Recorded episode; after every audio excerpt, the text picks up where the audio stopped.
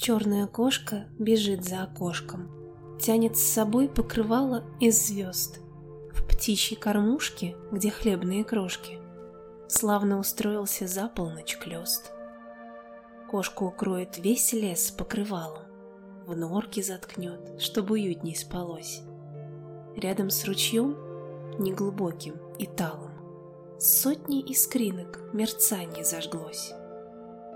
Тихо ступая когтистыми лапами, Не оставляя следов на пути, Тенью скользнет под потухшими лампами, Ночь приглашая зайти.